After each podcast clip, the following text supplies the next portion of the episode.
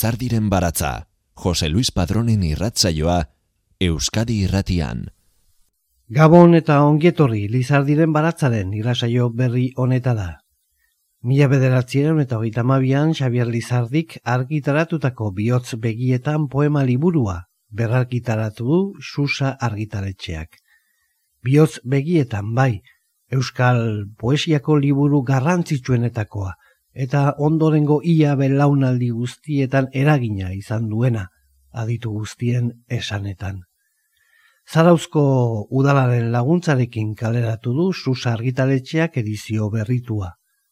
Euskal eh, poesiaren erreferentziazko lanaren edizio berri honetarako jatorrizko testuak gaur egungo ortografia estandarrera ekarri dute. Angel Ertsundik egin dio itzaurrea, eta zuar irureta goiena artista zaraustarra izan da ilustrazioaren arduraduna. Era berean, eraskin gisa, jatorrizko edizioa gehitu nahi izan diote argitalpenari. 2000 eta hogeita bat garren urtea, Xavier Lizardi jaiozeneko eunda hogeita bosgarren urte urrena da. Biotz, begietan liburuaren argitalpen berriak, marka berezia ekarri dio ospakizunari. Euskarari behar zuen modernotasun literarioa karri zion poema bilduma horrek hartuko du gaur, gure irrasaioko kokagune osoa.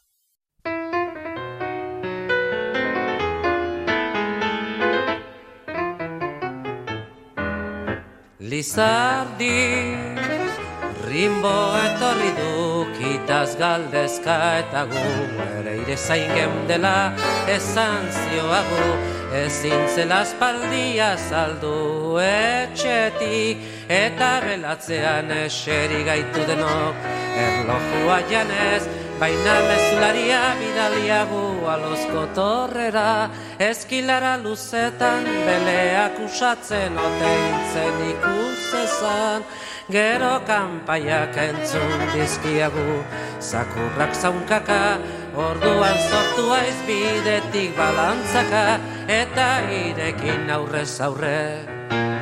Jarri garenean zerralder hori aiz gure oinetan eta gorku gorintzen.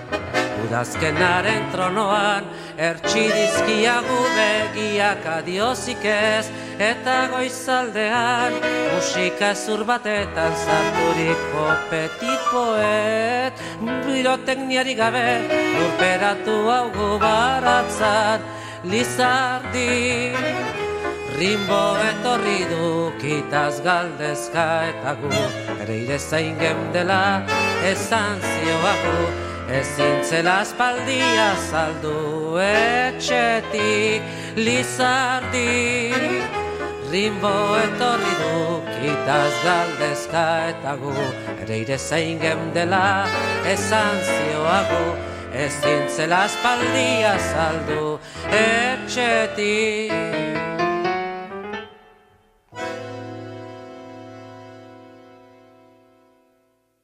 Lizardi rimbo etorri du kitaz galdezka, tangoaren erritmora abesten zuen Mikel Laboak, Bernardo Atxagak idatzidako poema ederura.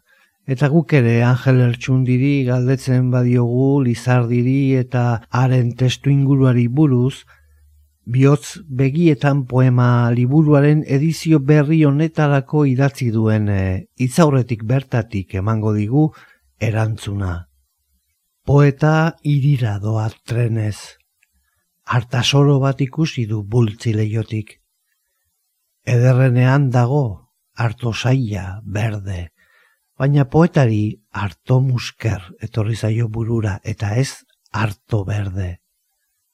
Bestalde, eguzkia bete-betean baita poetak beste jauzi bat ere egindu.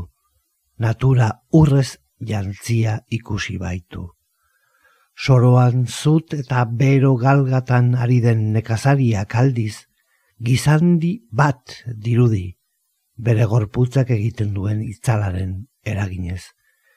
Trenetik ikusten diren bazterrek berriz, gurarizko aberriaren nostalgia eragiten diote poetari. Lizardiren ahaleginak munduaren ikuskera ugaritu nahi luke, eta poesia egiteko darabilen hizkuntza berrituz duindu. Duinduz aberastu. Horren atzetik dabil poeta, jakite egoek igotako izkera poetiko baten bila. Bere ahotsa grabatu nahi luke, zizelak harrian nola, itzezko moldean. Euskarak eman duen poema liburu ederrenen artean, eder Lizardiren bihotz begietan da eragin handiena izan duen obra euskal poesian. Ia mende osoa pasatu da argitaratu zenetik. Eta ordutik honako euskal poesia, ezin da ulertu Lizardi gabe. Hain zuzen, bultzi leiotik eh, poema, Benito Lertxundik eh, abesti ezagun bilakatu zuen oilur, oilur izenarekin. Javier Muguruzak kantu horren e, bertsio bikaina sortu du.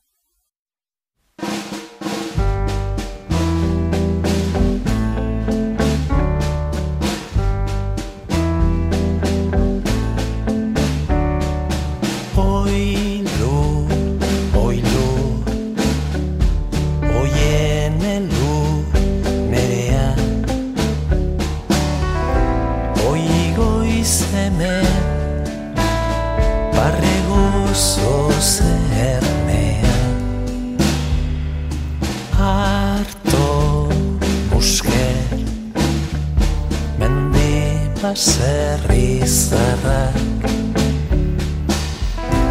Ale gorriz Abailduta zagarrak Oro laino me batek ez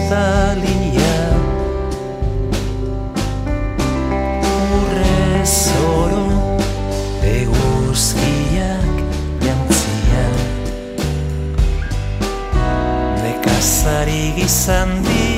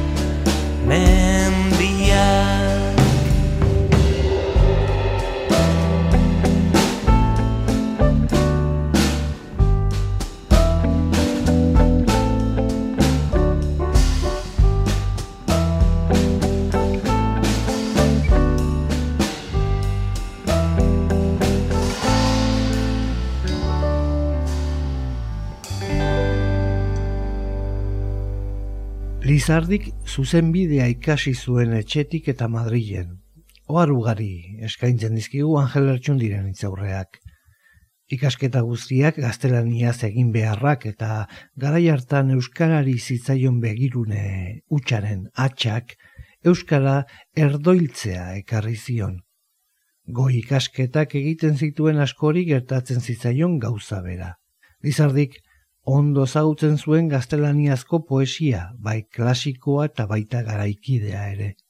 Bertsio originalean ezagutzen zuen poesia frantses asko ere.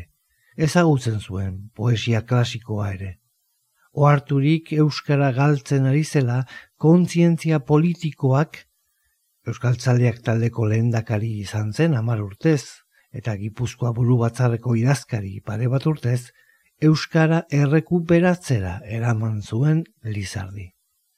Lizardiren e, olerkirik e, famatunetako batean jasua dago, inguruko kulturen eraginpean desagertzear dagoen Euskal e, nortasunak, hizkuntza duela, asabaen gogoaz elkartzen gaituen katea edo lokarri zaharra. Olerkiak, lordez e, otaigik e, dioen bezala, Euskararen transmisio kateaz diardu, eta kate hori ez austeak, baratzari udaberria karri dion modu berean, lehenago ikusi gabeko zuaitz bat ere berpizten du. Guzien buru dena eta herriaren, nazioaren baratza ezin hilkor bilakatzen duen abertzaletasuna da. Asabazaren baratza untza du normek esia eguzkiak lehen maitea otzaldi zoro baten itzuli jokanagokik atea. Joka nagokik atea ate gorri zurezkoa eurizarrek usteldua marraskiloek bide biurri dirda itxuek apaindua. Bai bai nun amona xarbat zazpi begiko baratzai de adarkari jaioa marru bilapurnen kusanetan biziote dut gaixoa.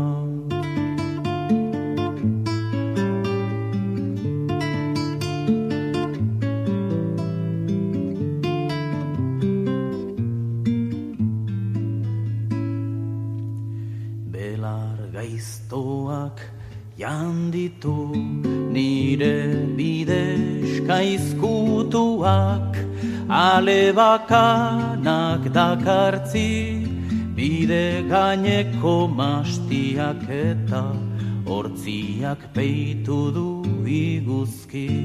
Urte joanen zitala zuek zarpildu itzalia lehenera nork lekardake zabal naroa nuen baratza gaurrain estu gaurrain gabe.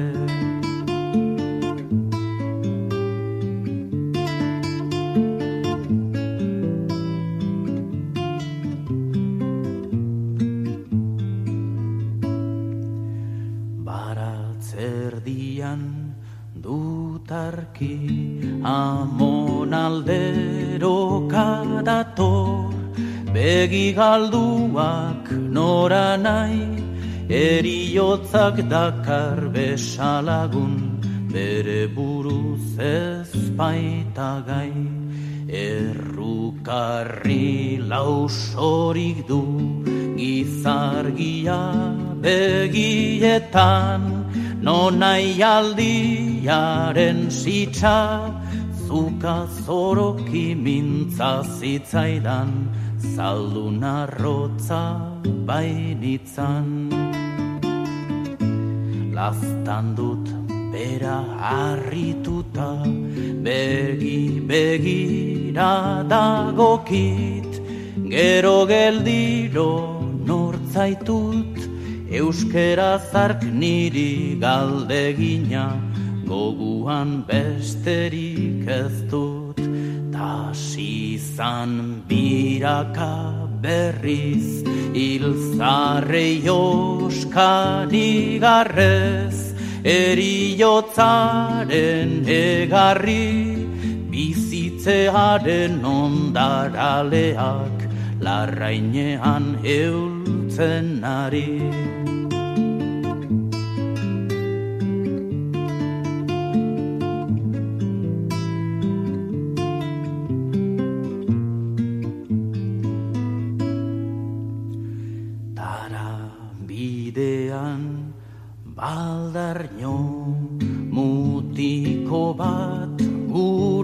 gana Ark birbilo banit seme.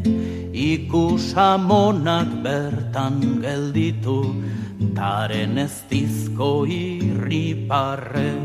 Lena zegoen orainaz Ele gozoka bitzuok Mintzo beraz zihar duten Ene asaben lokarri zarra, jaunari zorretzan eten. Tordun iguzkiz jantzizan, asabazaren baratza.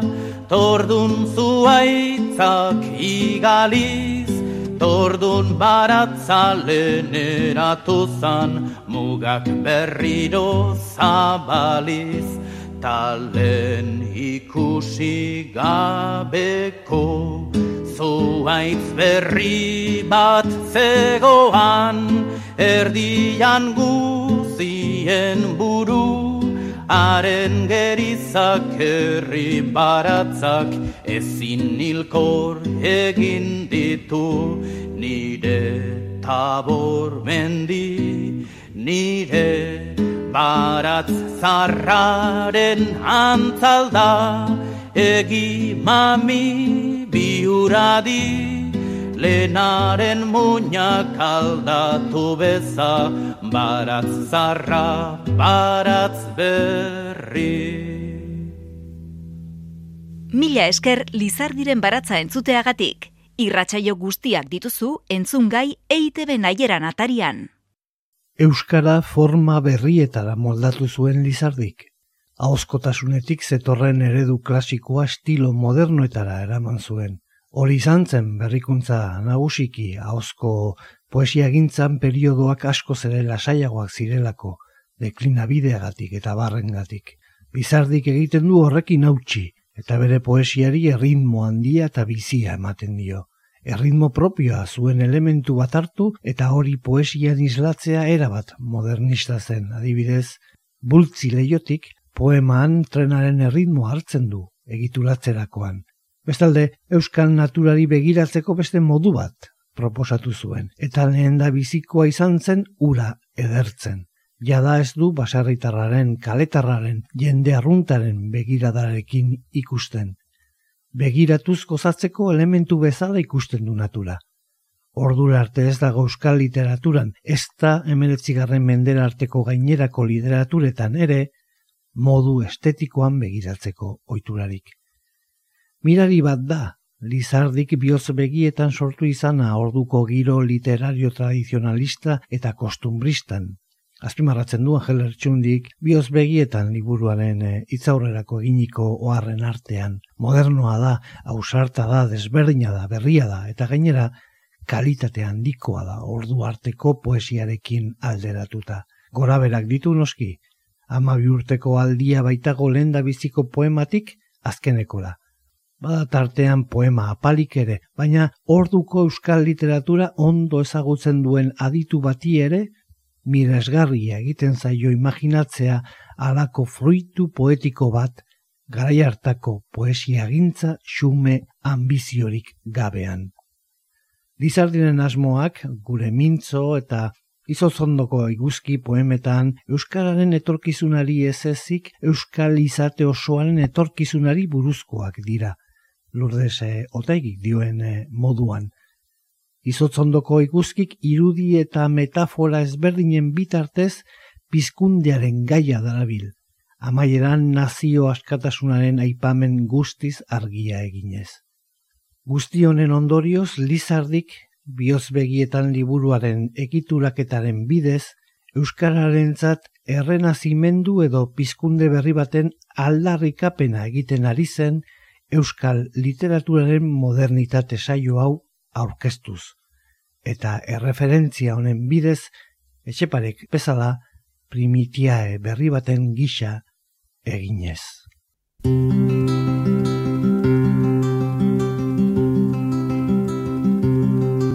Izotzondoko eguzkin eguaren farre Olerkariak noiz baitiri goratzarre Emek idukitxaroz biztu garailarre.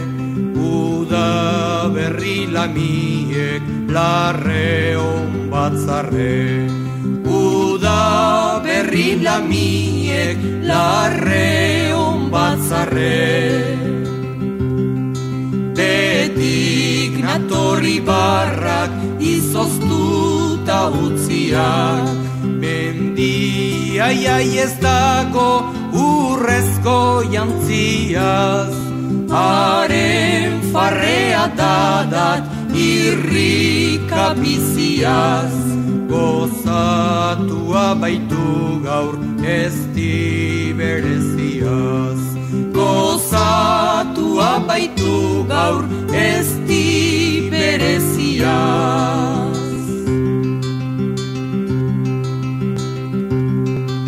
Udalenak irria oidu zoro ozena, udak aragikoia udazkenak bena, negu gau ozgarbien izotz ondorena Guztiz bakarra duzu denetan emena Guztiz bakarra duzu denetan emena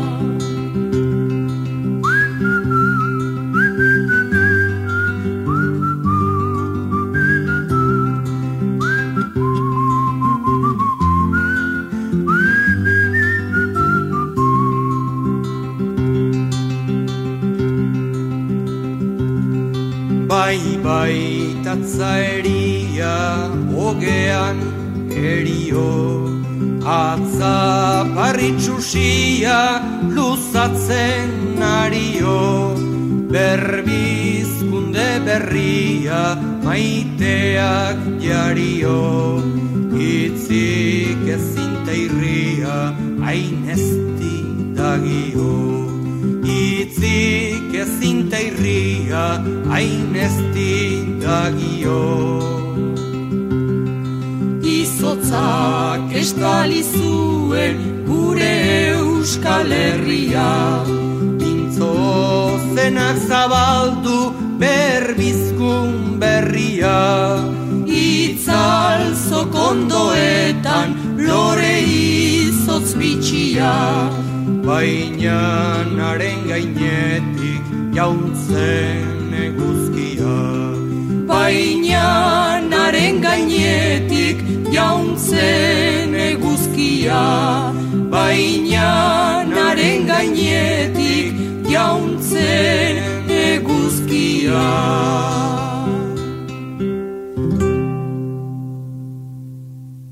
Angel Lertxundi idazleak bioz begietan liburuaren eh, itzaurrean onela diardu.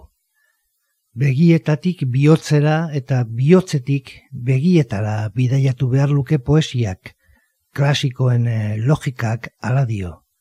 Lizardik, bere liburuari eman dion izenak ordea logika hausten du izenburutik hasita, bihotz begietan. Lendabizi bihotza, barruak, zen artistikoak agintzen die begiei zer eta nola ikusi. Biotzean hasten da lizardiren begirada. Borondate eta helburu jakin badago estetika bat, poetak gidatu eta bridatu nahi lukeen begiradan. Begiak kokagune fisikotik sentimenduen ere mura desplazatuta, begirada ez da jada natura deskribatze utxarekin konformatuko. Naturaren sortzaile bilakatu da. Maite ditut gailurrak, argiak ez beste. Ai, egaztia banintz, gainin gain genbilk. Oiu da berri goizez, mendiaren gailurra, oiaren ametsezko zora kortasuna.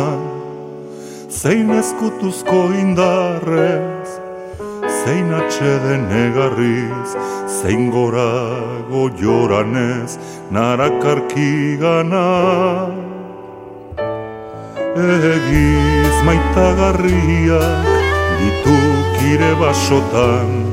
Egiz dukar naskai bat ez zilkortzen duna. Egiz eguzkiare lenda biziko muñaz sortzen duk zorunaren lorez ezaguna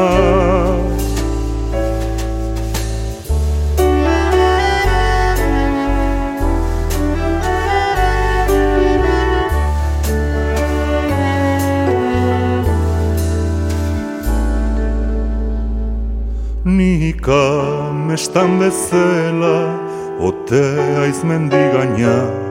Goia uregiko mala Gotzonen urbilgo Egiz jaungoikoaren Eskuta unditasuna Ote ditu korgoitik Sumatzen bertago.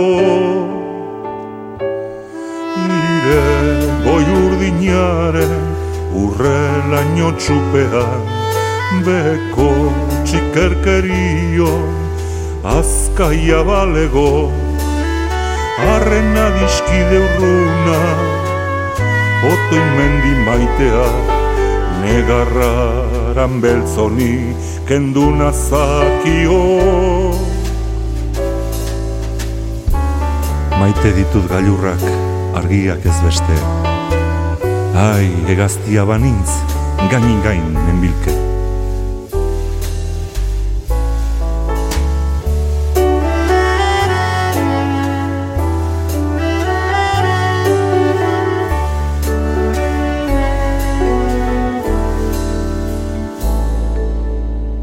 Lizardiren baratza, poesia eta musika, Euskadi irratia.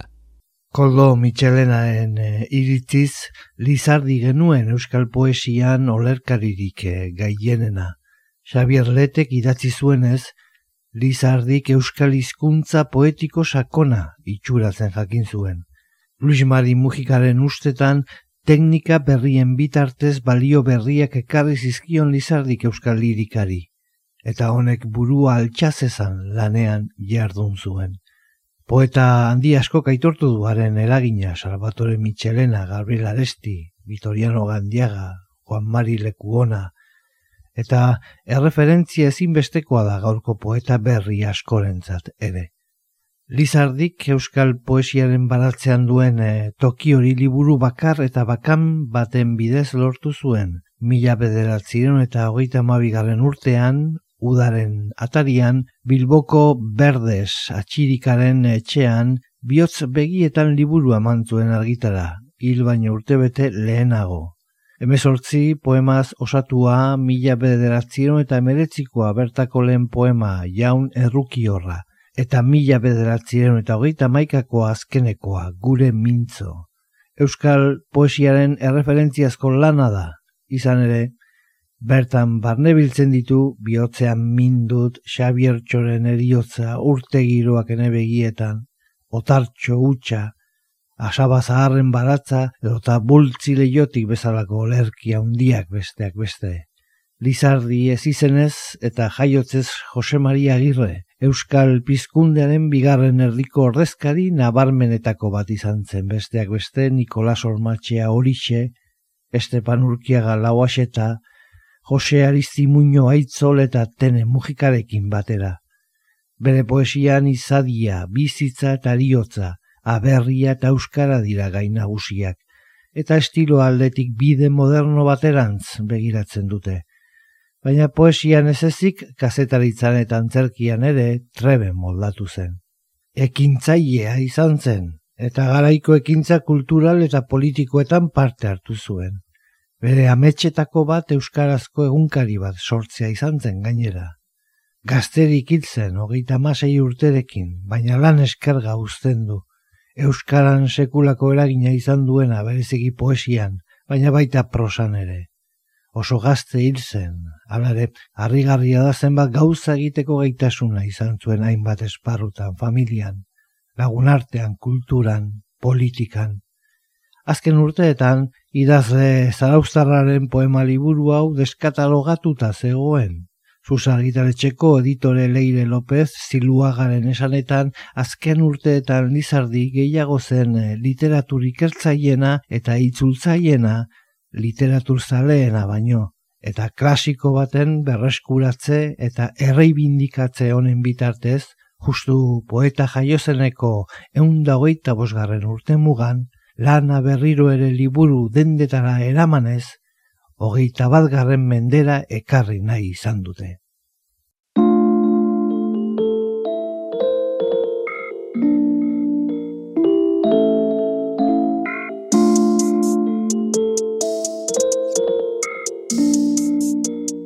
Biotzean minetxia Negarri xila darion mina.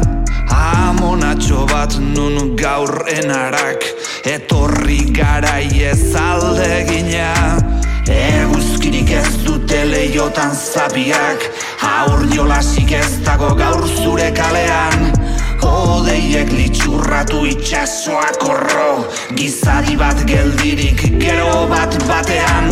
Otz, otz, otz Bizion oinok Errezkabi gizonek argizai horiak Gorpuzala ubilo bokatzetik andreak Haien elorrari nauzein dudan larria Besoek ez lanarren bihotzak nekeak. Otz, otz, otz Bizion oinok otz Bizion oinok Mendea iabetea eta hainila ilaun.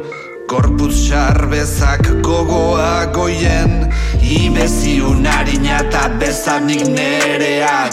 Zatenean ezin itzal argiruntz. Hotz, hotz, hotz, hotz Orain laro gai urte kale pozgabiak Eguzkiak zitun ta zure aur jolazak alaitzen gaurrarriak ere baitira itzal.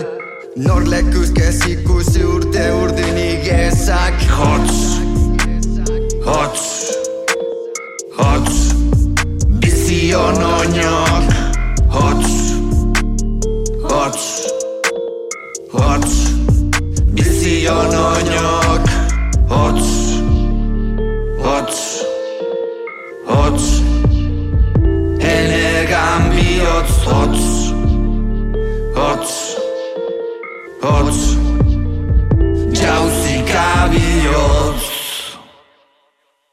Zorionez, egun eskoletan ematen da euskal literatura eta lizardiren ezagutza badago. Beste kontu bat da lizardi irakurtzen den ala ez.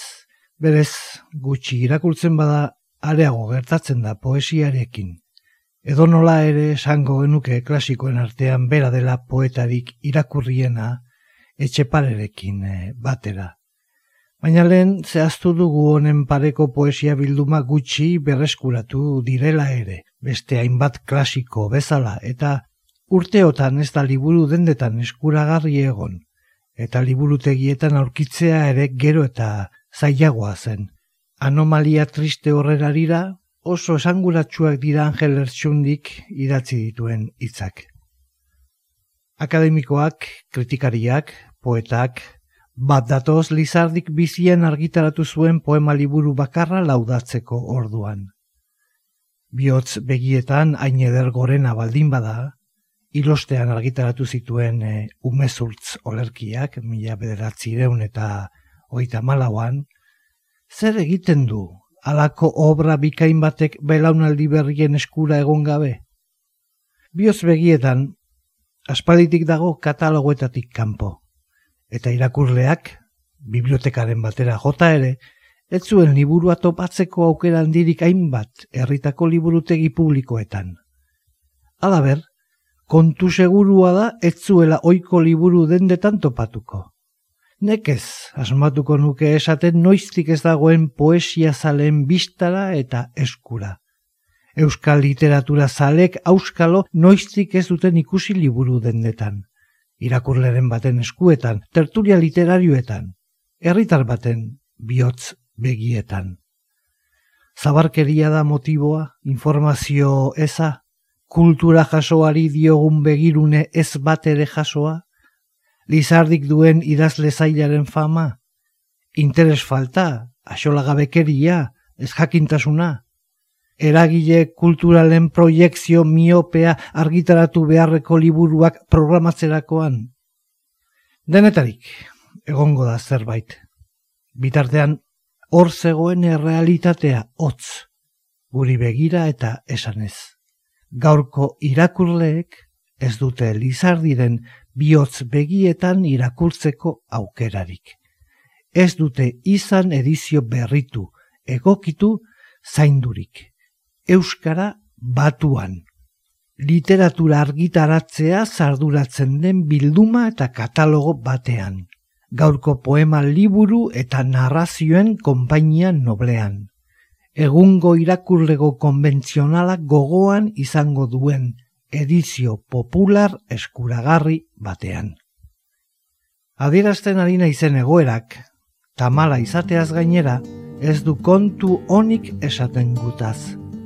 Horregatik ere, aspaldiko zorra kitatzen lagundu nahi luke eskuetan duzun liburuak. Beraren segidan etorriko aldain bat liburu eder ahantziren argitalpen gaurkoturik. Mendian ari da kukua kantari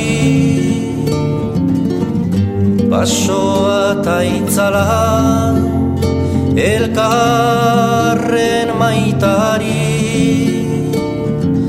Mitxeletak ilkor ezik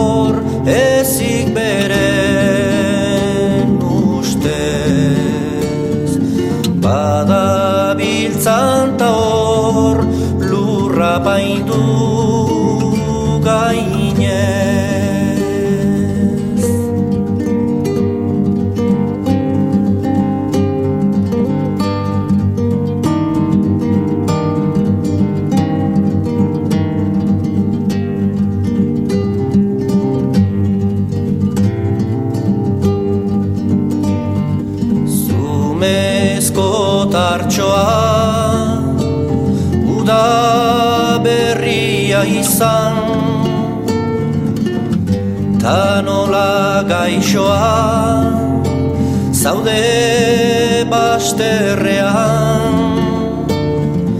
Jun baita betiko Junaitaren poza. Loreak biltzeko Ez izaki gauza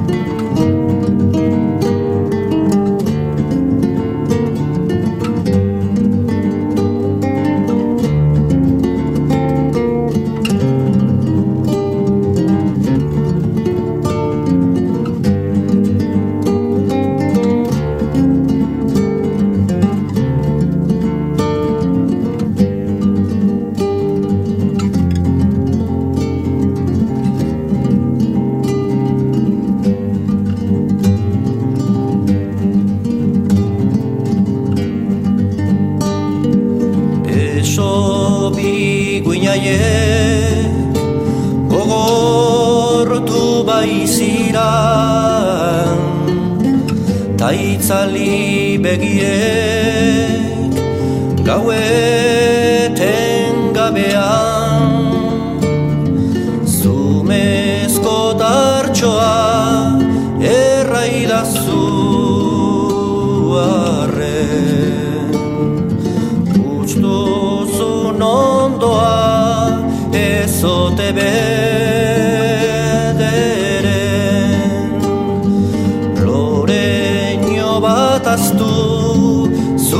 Sabelean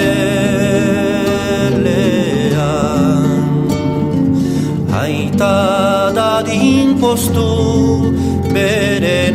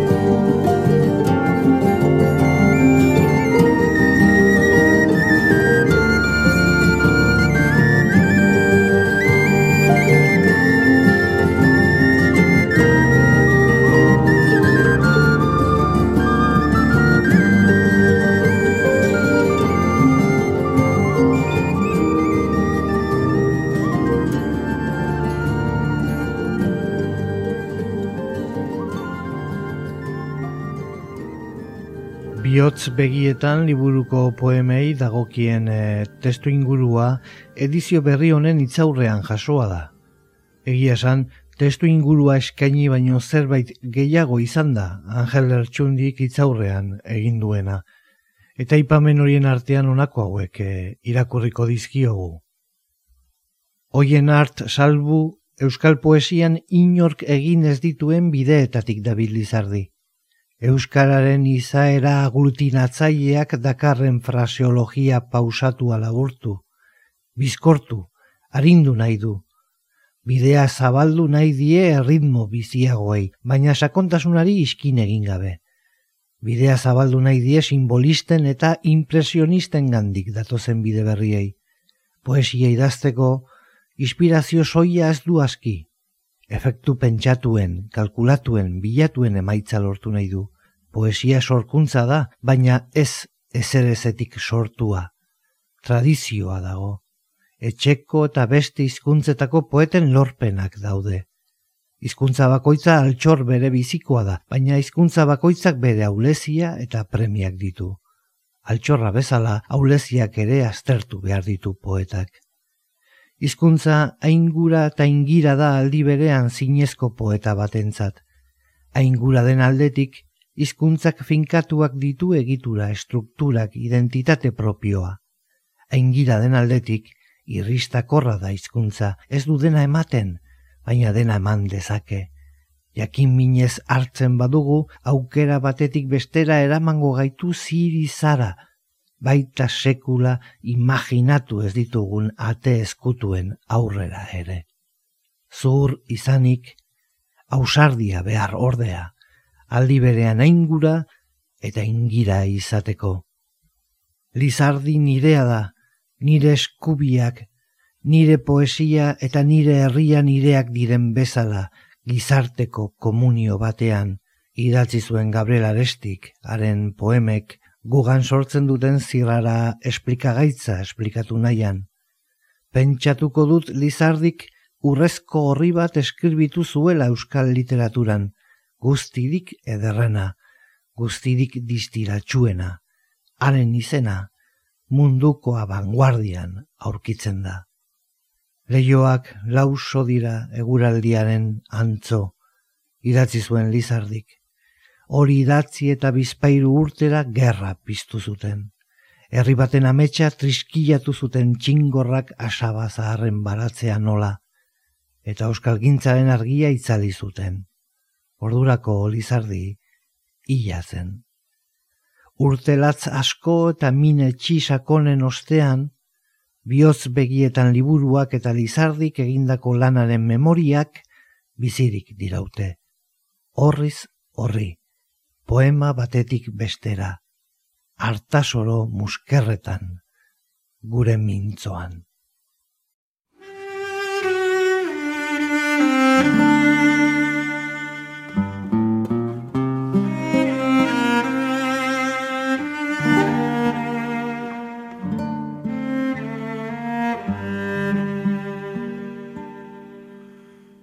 Adiskide kutun lagun zori gabe Azpildu gabeko bihotzaren jabe.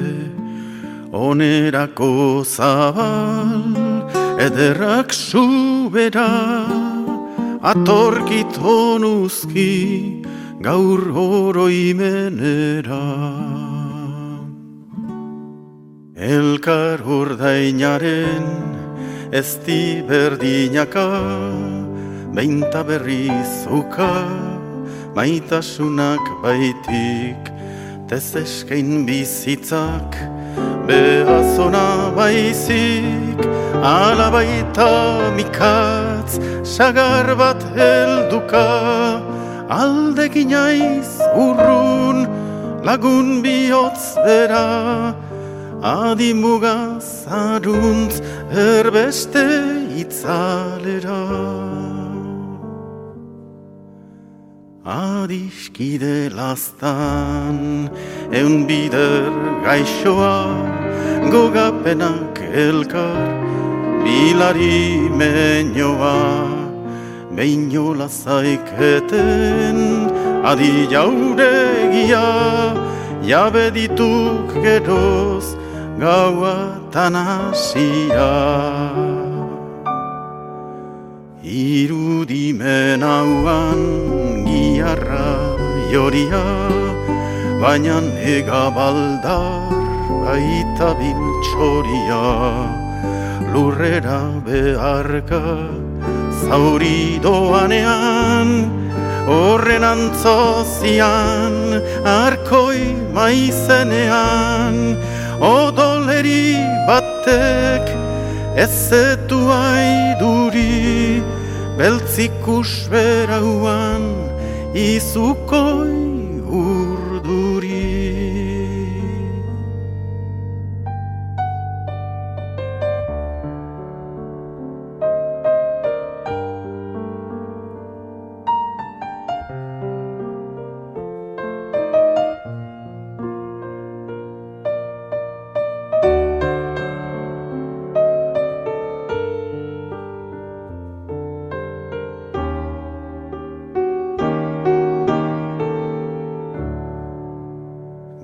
gaberik gabeen gaupean baiago gaztetzaro gitik jakiden induken honen onginaia ez baituk sinisten Hainik alban ezaik, nikal ez diago, loak arbasoan, ilargia baino, ene oiu hausar, bihotzilera ino. Ene oiu hausar, ta bihotza biztu, ta itzal jauregian, gizargia izetu. Ezin albaleri jaun erruki horra Barkatu zaiozu zizukean zorra Targia berrian ikusal nezake Lauso ezinezko adiaren jabe talbezak jaun otoi besargan egarrez beste inon ez hain bat negarratan emez.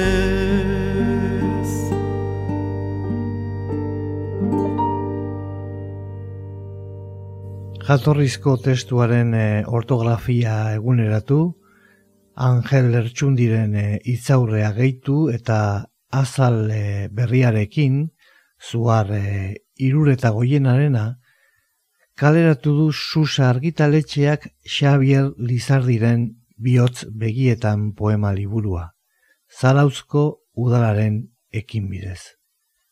Lizardik gizarteari eskainiriko mezutzat du olerkia. Gizartearen zerbitzura eginiko ahalegin eskergabea da olerkariarena eta luzera arengan eragina izatea espero du. Lizardiren gogoaz zelkartzen gaituen katetik askatu gabe, gaur eta hemen, Euskararen lurra lantzen jarraitzen dugu, baita aziberriak zabaltzen ere. Jaso itazu gure eskerrik beroenak zuen animo eta laguntzagatik. Agur eta datorren asterarte.